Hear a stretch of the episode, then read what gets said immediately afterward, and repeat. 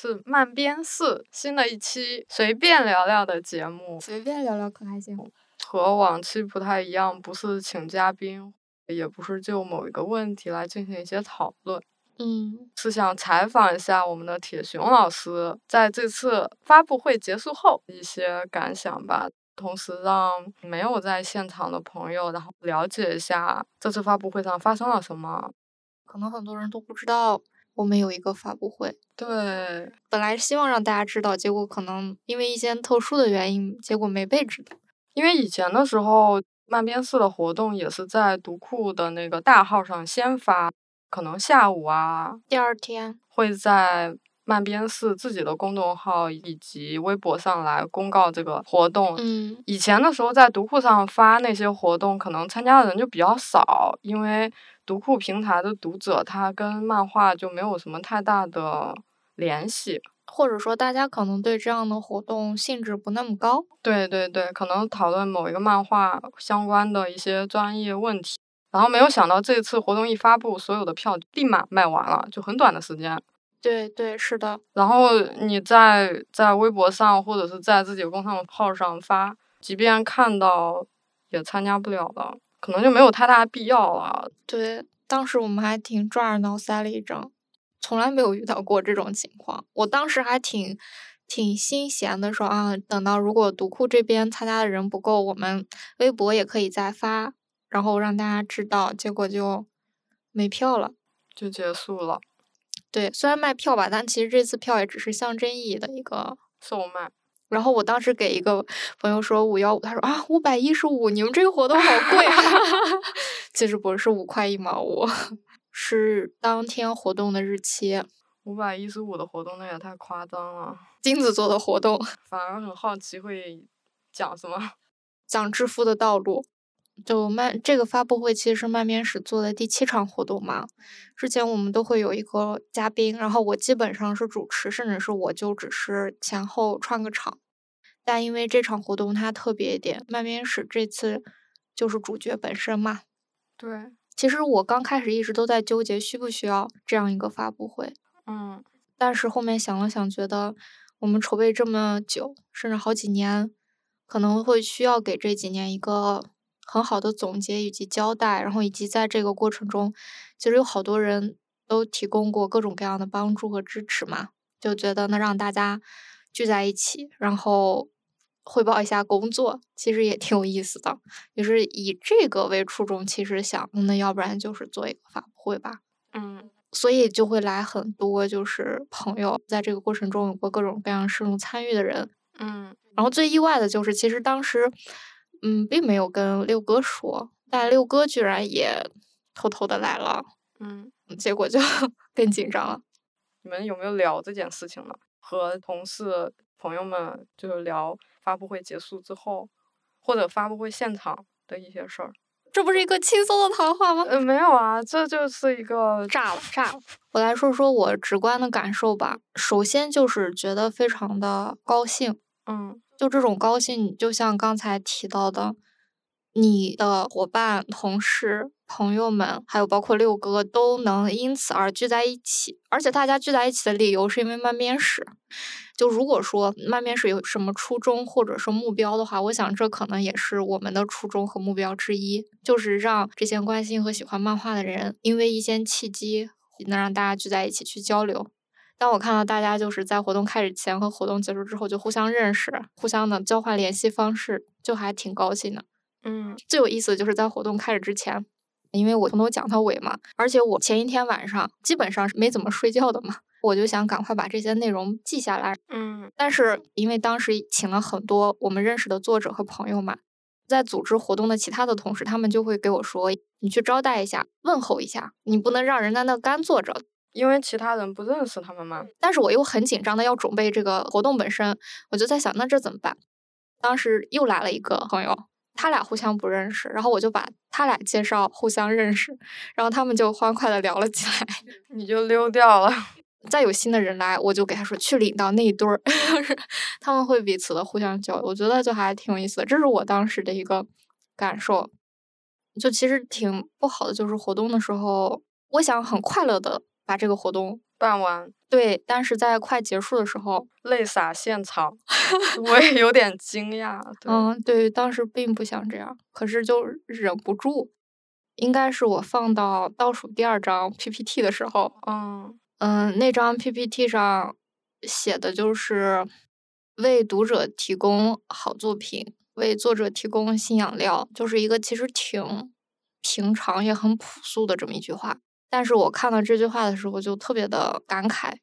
应该也就是我们上期节目嘛，我不是讲到做漫画的整个过程充满了各种的不确定，嗯一度就会去质疑这件事情本身。而且当编辑吧，如果你编一本普通的书，可能你需要消耗十点的血，但是我感觉你编一本漫画书，你需要消耗一千点的血，是的，一百倍的差距，哎呀，就是挺难的。然后当时就想着，你就在这个过程中就会变成一个细节控，然后一个偏执狂。你就在想，就是为什么我变成这样了，就是变得不快乐了。嗯结果看到了那两句话吧，就觉得受的这些苦是为了个啥？然后就啊，觉得原来是为了这些。那如果为了这些，你愿我愿不愿意去做这个事儿呢？我我觉得我的答案还是愿意。平常你可能都是在不停的自问自答，就那个过程。但是那天发布会现场，就是你看到了各种各样的人，就大家在这个过程中提供了各种各样的支持，就突然间各种感受和思绪奔上心头，然后就就哭了。嗯嗯，就其实还挺不好的，对我来说，因为我记得在很早的时候吧，就是我刚来读库不久，还是个十一假期，反正因为什么事儿，然后当时六哥他就把我叫到办公室，然后我们有一个也不算长的一个聊天儿，嗯。在那个聊天的过程中，我不知道因为啥原因我就哭了，可能觉得自己特没用吧，然后结果六哥就说是你要坚强，不要经常哭，然后从那以后，其实我就尽可能的不哭，少哭一点，所以。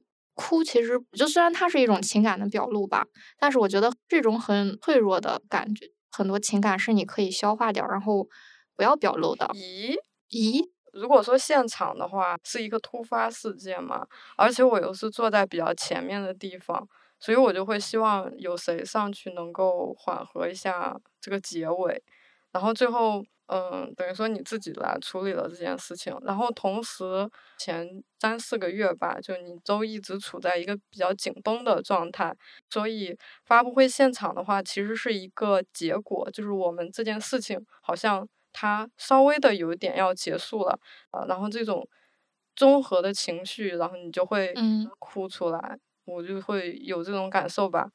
嗯，其他的是像你刚刚提到的，就是哭是一种脆弱的表现啊，或者之类的，我就有一点小意见。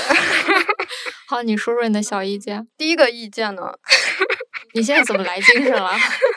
也不能说意见了，就是我是一个超级爱哭的人。那我知道。对，然后就比如说像有一次去看古猿的展览，展览布置的非常好，然后它是有节奏的，然后以及表现了就那个年代中国做版画的人他自己的时代经历，然后以及到最后，嗯，他放了一张他的孙子画的那个画，然后在那里。从战乱时候走来嘛，然后就会特别感慨，然后而且他坚持了这么多年，就很想哭，也不是很想哭，就直接哭了。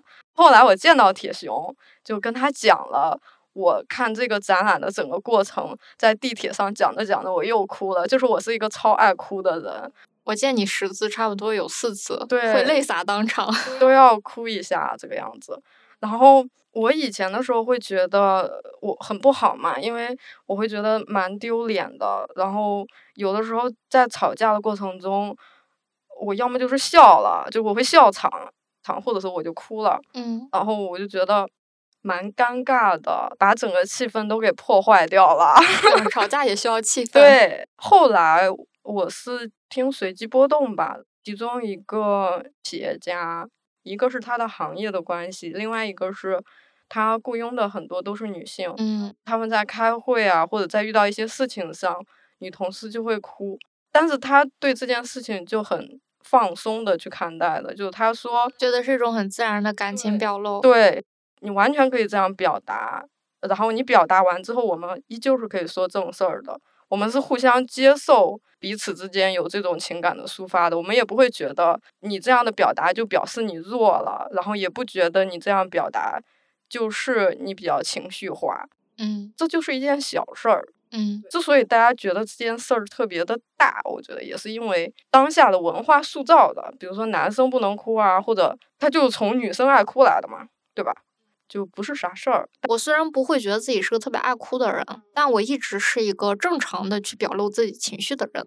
但是自从工作以后吧，可能确实是和自己的这个几位前辈的这种，我不确定跟他们是不是男性有关系啊。嗯就给我的感觉就是，好像当我去表达我的情感的时候，得到的可能不一定是完全的理解，嗯所以这个时候你可能就会觉得，哦，那你就不应该表现出来了。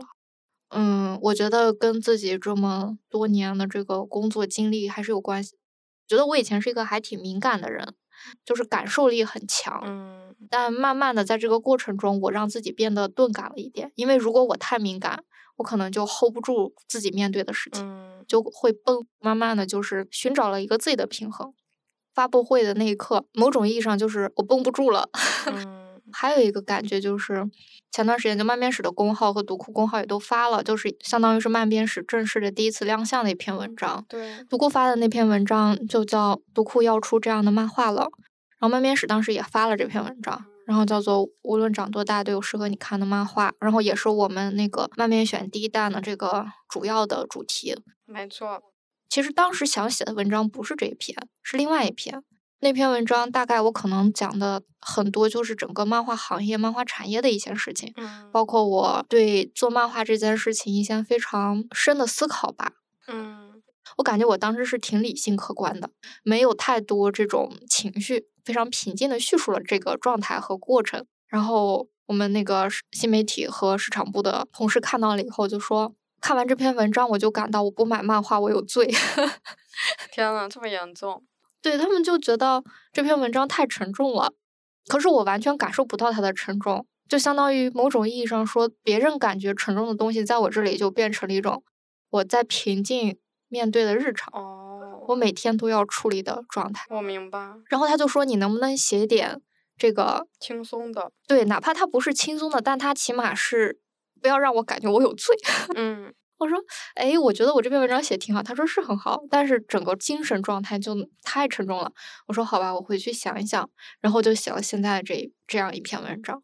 当我去对比这两篇文章，然后以及就发布会结束到最后的那一刻，我就突然感觉我从之前的那种状态里脱离出来了。你你就突然间意识到，曾经的你活的是多么的丧。就虽然其实我不觉得自己丧，但是我无形无形中无意中表露出来的感觉，会让别人觉得是丧的，是嗯沉重的。然后我才第一次很客观、很直面的意识到自己那个状态。就这个，我就想到那天我们俩聊到，你就提到你自己曾经有段时间，你觉得这事儿能说不？啥事儿啊？就你爸爸的事儿。哦，说吧。就你之前曾经提到，就是那一年就是你爸爸去世了嘛，然后你感觉自己的状态是很正常的，嗯，你觉得自己在很平静的面对这件事儿，对，然后但是你回望自己那一个阶段画的东西，包括做的事情和行为，你就会觉得其实是正常状态下的你是不会做的事儿。对，就是因为你完全经历这个过程，所以你的过渡是非常的渐进式的。然后到呃有一天是，其实他也是我的一个甲方了，然后他就会看我很多的呃以往的作品嘛，嗯然后他提到我们想要你画的这几幅的作品的那种感觉，嗯。他又加了一句说，我觉得你画这几幅的时候，可能是经历了什么，这种感受我是能理解的，但是可能我现在想要的是这一些，然后同时他就说希望你现在的精神状态是好的，嗯。就他不并不知道背后的事情，就是我们两个只是商业上的沟通，但是他突然这么跟我说的时候，我才意识到哦，原来还会有这样一一种状态。嗯对所以后面，比如说像我看一些画手，他就画一些很沉重的，然后很抑郁的，可以这么说吗？就是很悲伤的作品的时候，嗯、我可能就会对他的人，然后以及他的生活状态会有一个想象，嗯嗯，有一些呢，在见了面之后就会有一些，就发现不一样，他可能是一个乐观向上的人，然后就会觉得也蛮神奇的。突然跑题了，对，说到你刚刚讲的那些，把自己的文章做了一些调整，就是你怎么调整过来的呢？当时他们就说你去想一想，你为什么要做漫画？你在做漫画和看漫画以及跟别人分享漫画时的你的那种快乐，然后就找回来了。没有马上的找回来，而是说就在我写这篇文章的过程中，就是我为什么会被这个东西吸引，我为什么要为做这件事情而度过这样一段日子，嗯，然后去想了很多。明白。发布会本身其实也是这样，就我们这场发布会的主题叫做“就一切等待或许都是值得的”，我觉得可能就是这种感觉。然后另一个是因为现场也来了就听播客的朋友，我们这不是一次轻松的谈话，怎 么又沉重了？我们轻松起来。啊，这个是沉重的吗？我觉得有一点沉重。为啥呀？我因为我突然变沉重了。不要我，我今天不泪洒当场。哎呀，我的天，没事，你哭也没事。嗯，你接着说。我自己作为一个就经常跑各种各样活动的人，可能会觉得我们的活动还还有很大的进步空间，还在学习的状态。比如说，如果和六哥啊，然后还有梁文道老师啊，就他们去比较的话，那我没得比我，们可能就还是小学生中的小学生 这种状态。那就幼儿园，幼儿园。哦，嘛，其实刚开始的时候，我的同事们有些人都很担心，大家就不停问，就你嘛，就你一个人嘛，你要讲多久？你要讲什么？就每个人都很担心。然后我就说不要担心，不要担心，哎呀，肯定有的讲啦，肯定能讲好啦。然后就安慰他们嘛。然后结果发现实际讲的时候，我在表演一种不紧张，嗯，这种不紧张是表演出来的，而且你表演出来的不紧张，大家能感受得到。没错，感受得到你是在紧张的。然后此外，你会发现你的这个用词特别匮乏。你刚刚提到不是有很多听我们播客的朋友也来了嘛？对，大家就会觉得，哎，你们在播客上对吧，侃侃而谈，然后这个用词言语都非常的顺畅啊。但其实这是因为对吧，我们做了大量的这个后期的遮丑工作，对，对，其实，在录的时候也有非常多的磕绊，当然有的时候也会录的特别顺畅了啊。但是起码你后期是有一个修剪的过程。对，但你在活动现场，那就是直播呀，大家会明显的感受到你的眼神、表情、状态，然后尤其是你一紧张，你就容易脑子一空白，一空白你就忘了要讲什么，就整个现场就会非常的尴尬。而且我还听到有人对我有一个误解，就是因为他听播客就会以为我是一个很沉稳的人。我听到的时候就我 其实我完全不色。对，这次因为我们也有请阿星上来讲，还有包老师，对，还有包声明，就是我们有请他俩上来讲嘛。没错，像包老师主要是讲我们漫画的用纸问题，因为纸张非常重要。说如果大家对纸有希望更深的了解，就可以听包子的那一期节目，就是漫画家的绘本和纸质书存在理由，他在里面有讲到很多跟纸有关的内容。然后像阿星的话，等一下，这个我们就划过。不行不行，还是要提的。就比如说像阿星的话，可能因为这次我们那个发布会的门票是他绘制的嘛，然后我就想让他上来讲讲门票的故事，结果阿星就挺紧张的。然后，但我感觉其实还挺好的，没有你自己想象的那么的不好。我我是这么觉得的，不用安慰我。没有安慰，是真的是真的，你可以离近点话筒。我就觉得就是训练嘛，多去讲述，其实很重要。嗯，你不能永远躲在话筒后面，你有的时候也要拿着话筒站在大家面前去讲一些事情。然后此外给我自己的一个收获就是，呃，我已经好久没有见过这么多漫画家了。嗯，确实是，没有在线下见过这么多画画的人了。然后前一段的时间，就像就像铁熊讲的，前段时间他处于一个很紧张、很疲惫的状态。然后我自己其实也是，可能不是因为出书，而是因为其他的事情。嗯最后大家就也一起吃饭什么的，我就发现和画画的人嗯，或者画漫画的人待在一起，真的是非常轻松的一种感觉吧。因为我也没有想到来这么多漫画作者嘛，因为我是请了一些漫画朋友来，但是他们就朋友带朋友，然后还有一些可能是我们之前并不认识，但是他可能对这个活动比较感兴趣，所以他也报名来了。结果就突然间有了好多漫画作者们聚在一起，而且在活动结束之后，大家不是会互相聊天啊什么的嘛？有些人慢慢的就离开了，但是漫画家的这个圈子，就他们彼此之间就互相吸引在那里，基本上没有人离开。既然还没有尽兴的，大家一起去吃个饭吧，然后就有了那样一个饭局，我还挺意外的。意外什么呢？其实因为我内心一直是把漫画作者当做一个群体的，嗯就很容易这么理解嘛，对编辑来说。然后你可能会经常思考的是他们的共性是什么，嗯总结他们的这些那些。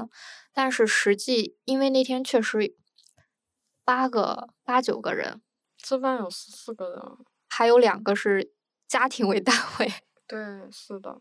拖家带口，嗯，因为他们都是漫画家，都是漫画作者，所以你没有办法把他们当做群体来对待了。你这个时候在他们都凑在一起的时候，你就开始看到他们每一个具体的人了。没错。你会发现啊，他们原来有不同的生活状态、不同的创作目标、不同的烦恼，然后不同的感受，喜欢不同的东西。嗯虽然这些其实是个常识啊，你肯定之前也能想到，但起码在那个饭局上的那一刻，让我就特别有实感。我自己的感受的话，就是可以专门的组织一些像漫画家线下聚会的活动，然后做一些交流什么的你来组织，啊。你觉得这个契机还是很少的，是吧？其实我之所以有这种感受，就是因为你在饭桌上说了一句话嘛。嗯，你说平时大家关注的问题都是地上的问题，但是这次就大家在一起吃饭，没有想到聊了很多天上的问题。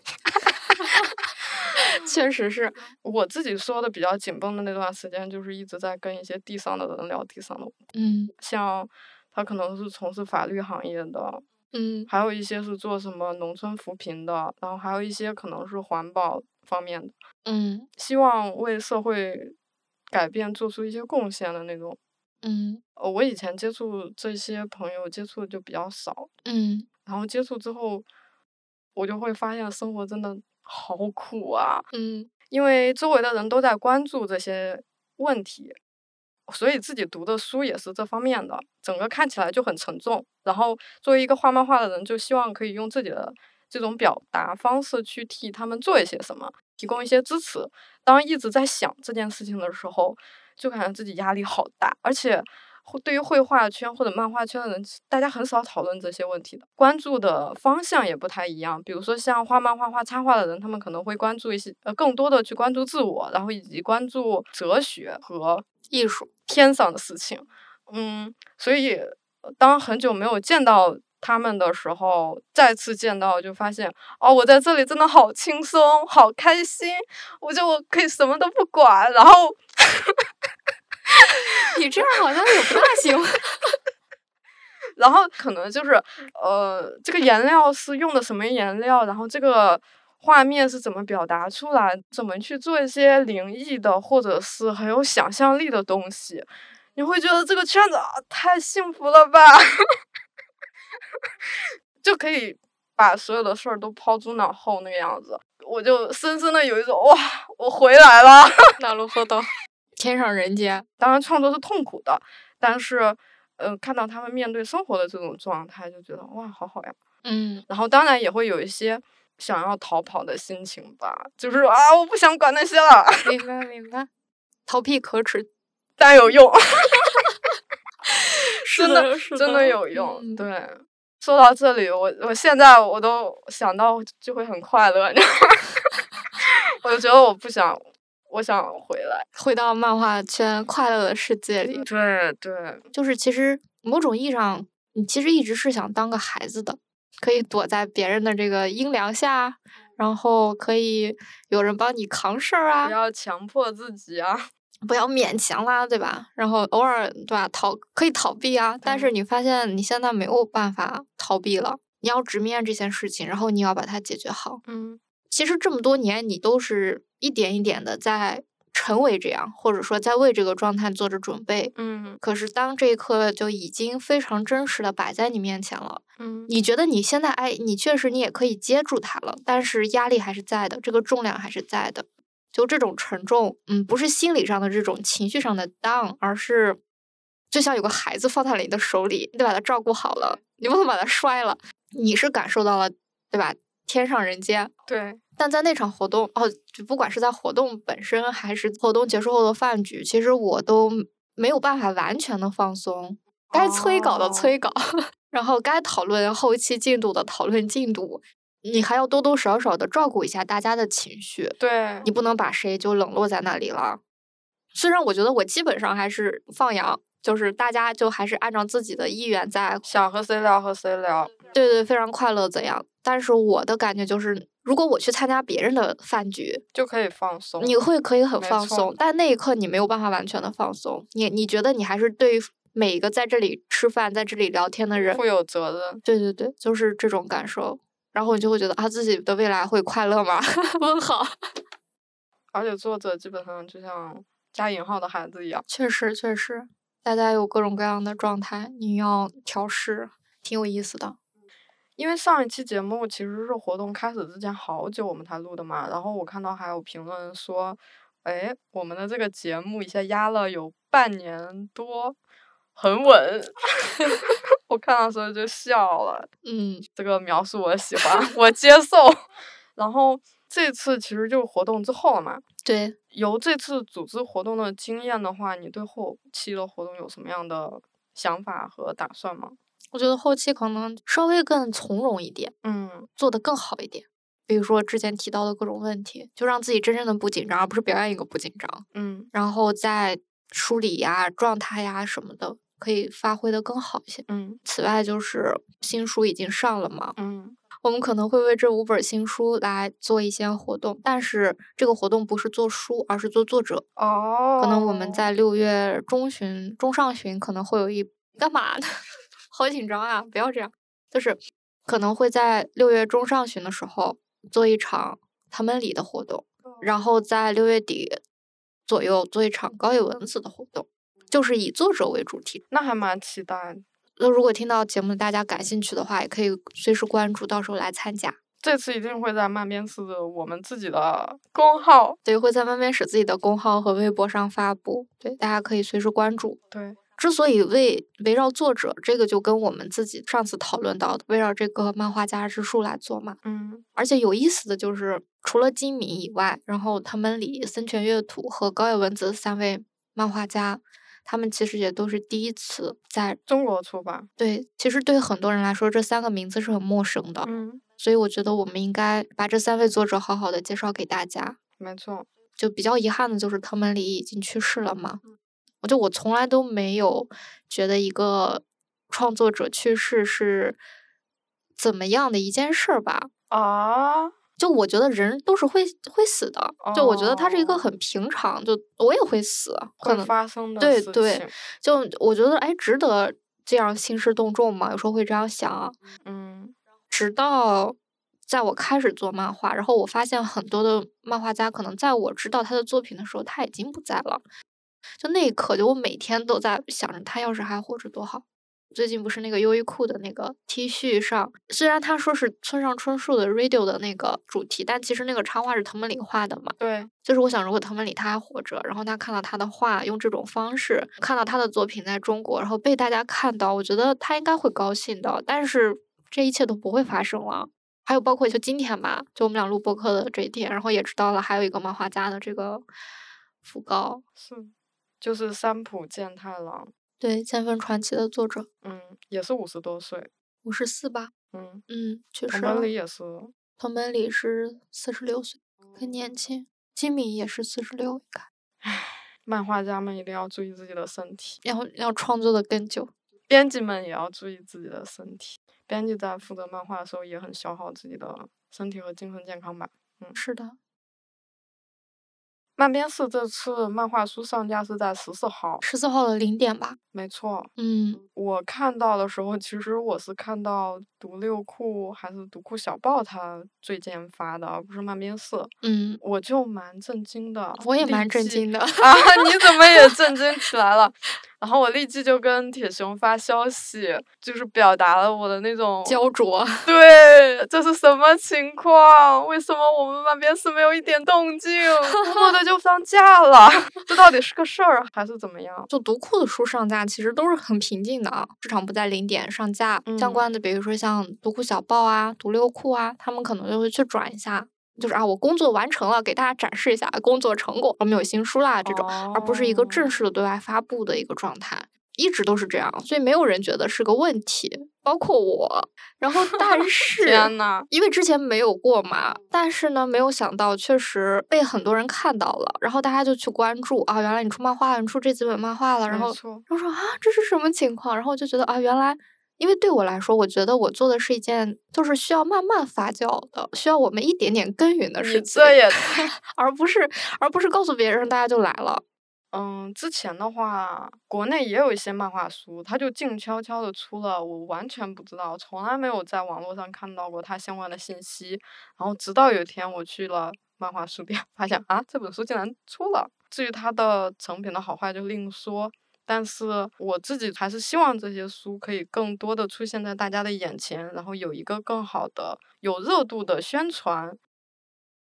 可能我们这个有热度的宣传是在下周，是在后面，是在后面。就是我们目前也在筹备这件事情。我们的感受就是一个书，它在出了一两周之内，其实都是首发期的这样一个状态。而且我们做的很多工作就比较多嘛，嗯，还需要时间，我们就会觉得市场部这边先偷偷上架，然后工作做好了之后，大家才会看到这些书。比如说我们的平台就各各种推荐啊什么，大家才会去关注这样一个状态，而不是说我们要把这个首发和预告搞得非常隆重，然后大家就开始来关注，很少这样子。但没有想到市场部发了一条微博，大家就已经看到了。对，如果说我们知道是这种情况，我们可以提前做一些准备，但没有。我对于新书发布的 想象就是前面这种状态，就是我自己觉得可能宣发是一个很完整的那种计划，然后它可能是在新书发布的那一刻就开始了。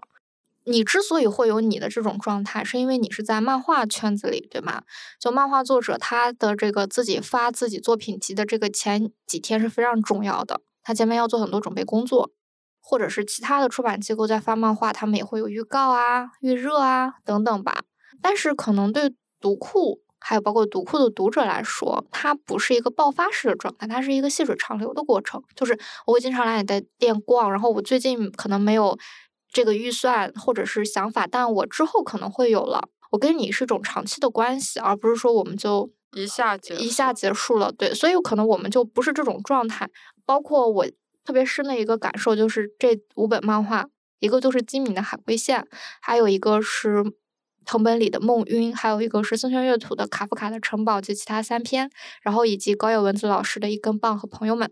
嗯，就是当这五本漫画作为第一弹上架了之后，所谓的这个漫画圈子里的朋友，一些漫画作者，大家去关注他，然后说啊，原来出了高野文子老师的书，或者说我要看金敏大神的作品。啊，还有人做三泉月图等等，包括蒲小江，他还在很早以前推荐过两次藤本里的作品，他们是从这个点关注的。但是对于读库的普通读者来说，就是因为我们有一个专门的这种嗯售后和客服的这样一个群嘛，然后读库网店的后台就接到了很多普通读者的问题，大家的问题是这几本漫画适合几岁的孩子看，然后或者说这个漫画到底这种漫画到底是从右往左看还是从左往右看？懂吗？就你要知道，有还有很多这样的读者在，就是这个对他们来说是一个可以拓宽他们阅读和体验的读物，而不是某一个他们已经知道很久的作者的作品。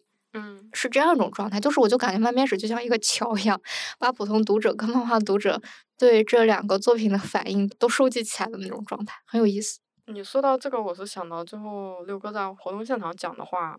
然后给我自己还蛮感慨的，一个是活动现场，铁熊讲了很多在制作书的过程当中，给自己提供到很多帮助的朋友们，还有发挥了自己专业技能的同事。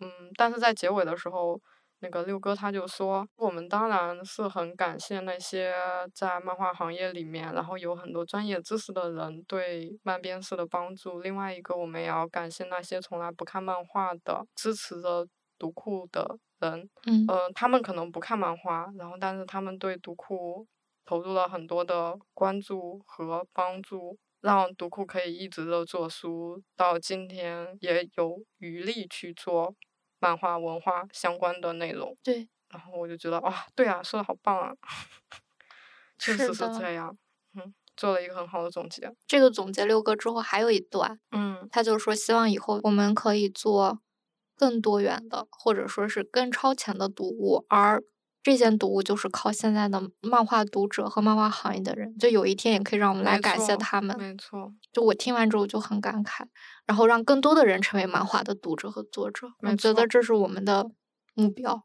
是的，因为今天见到了小乐同学嘛，然后他是一个叫乐活的漫画作者，聊天的时候就问了铁熊一个问题，比如说像金敏和呃梦渊啊这些书卖的怎么样？嗯我听到这个问题的时候呢，我就想，嗯，大家都知道的，漫画作者现在生活就比较辛苦，这个工作赚的钱没有办法支撑他去完成这个创作，所以有很多人就转到了游戏啊、插画呀以及其他的行业。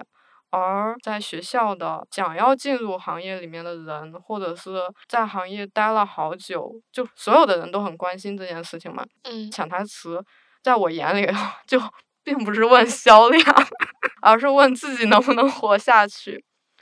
其实问的是这个，原来如此，嗯啊，你你没有感觉到吗？我以为他只是关心我。不是，呃，不对，当然也是肯定是关心漫边四啦，而这种关心其实就是我们希望漫边四能更好嘛。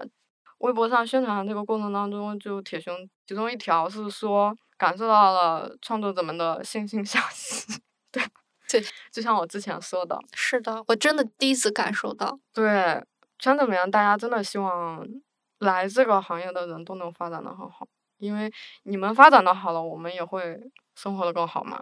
嗯，所以，嗯，不过这可能是一个比较，我觉得这个就是一个，就是一起努力的问题。此外，嗯其实说实话，我是没有任何实感的。嗯第一个是沉浸在之前的状态里太久了。当我听到从别人的嘴里说出来“万边选低蛋”、“高野文子”、“森泉月土”的时候，他在我这里还是我的编辑工作的一个状态。哦，但是他实际上已经走向了市场，开始被读者，然后被其他的人去讨论，或者说是去检阅。就这个过程，我在试图让它尽快的成为实感。嗯就你提到那个小乐说的那个事儿嘛，嗯你的这种解读，我现在想来确实是这样。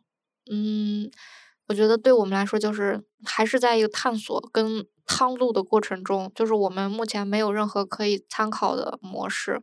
我希望漫边史还是有漫边史自己的方式，而不是去拿来一些现成的方式去用。啊，这个就跟你曾经讨论到的一点很像，嗯，就是你们创作者是有创作者的骄傲的，对吧？然后你们希望自己画的东西，不管是题材、风格，还是你们用的某一个方式，它是没有人用过的，甚至是从你开始的，不是躺在其他的创作者上已经探索出来的东西坐享其成，而是去为这个行业或者是为漫画艺术带来一些新的东西。这个是一种骄傲，甚至是你们努力的方向。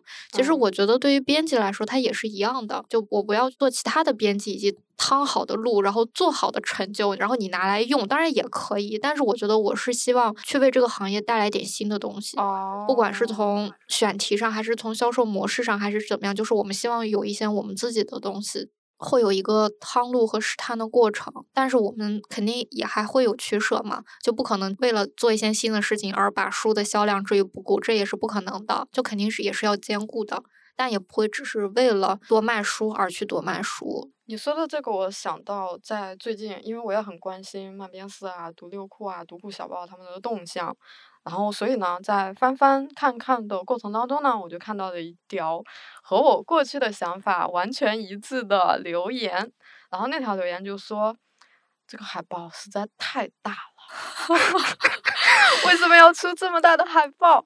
然后嗯他说了一个和我一模一样的理由，就是他是一个电影爱好者，然后他会，呃，比如说电影的海报，很多去做的赠送都是 A 三大小的，然后他们会有专门的海报夹，然后去存放这些海报，翻起来就会特别的过瘾，嗯，然后也可以贴在家里面的墙面上。而这些我曾经都跟铁熊说过，呃我还给他发了那个海报夹的视频，以及贴在。卧室里面的状态，我还专门画了漫画去讲，对对，就是为什么铁熊家的那个海报那么大，而我只能去找那些很小的海报，就是作为一个北漂租屋人的那种心酸。嗯。然后铁熊最后一意孤行，做了自己就只认为正确的那个选择。对，就是在整个交流的过程当中，你最后还进行了这样选择，我是心中感到有一点小小的伤心的。天呐，而这种伤心就是来自北漂租屋人的一种伤心，但是给我说服力特别大的一个地方，也是在这场活动上你讲的，就是以往的时候，大家对于漫画的理解，还有对于漫画的想象，它是很小的。顶多八开，对，然后有一些漫画它制作的，它可能就比较随便啊，或者怎么样的。我们希望漫画它呈现的一个状态是可以像艺术展览，可以像电影的海报，我们也可以把漫画做到那种尺寸，然后以及那种面貌来呈现给大家。这点对我的说服力是非常的强的，然后嗯我就觉得可以的，我支持。你就自问自答了。对，嗯，对是的。漫面史做周边有一个我们自己的 slogan 是放嗯在那个漫面史的信封上的，叫做嗯还有更多种触摸漫画的方式，就是除了你能实际的摸到它，我们用不同的纸、不同的方式呈现。海报也是一种，对，我就希望去做这样的尝试，再拓宽一点漫画的载体和它的表现状态。还有给人的感受吧。是的，是的。比如说，你做到 A 三和现在的这个尺寸，它真的感受是完全不同的。没错，对，是不是说服了你？是的。太好了。因为在我眼里的话，漫画也是那么的重要。是的呀，嗯，它就是重要的，可以这么大。对，可以这么大，而且可以更大一些。以后可以做那种墙布。我就想以后如果我们能做展览，就到时候肯定会很有趣。是的，没错。那今天的一个聊天，其实就是给大家一个，汇报，没错，就关于现场的，还有一些想法和感受吧，就很随便聊聊的一期。对，希望大家喜欢这期节目吧。是的，那这期节目就到这吧。好的，好的，那大家再见，拜拜。拜拜。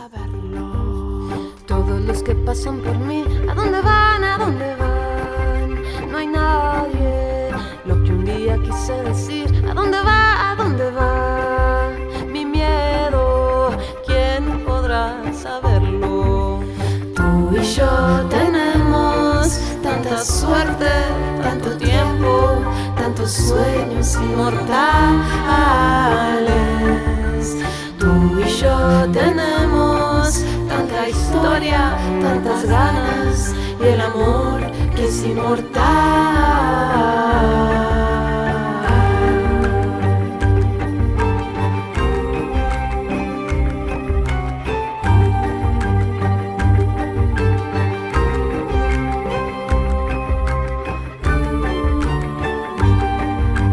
Golondrina pasó por mí. ¿A dónde va? ¿A dónde van los pájaros? Tu mirada quiere callar. ¿A dónde va? ¿A dónde van ojos?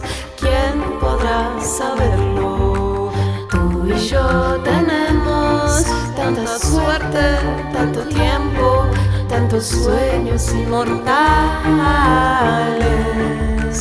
Tú y yo tenemos tanta historia, tantas ganas y el amor que es inmortal.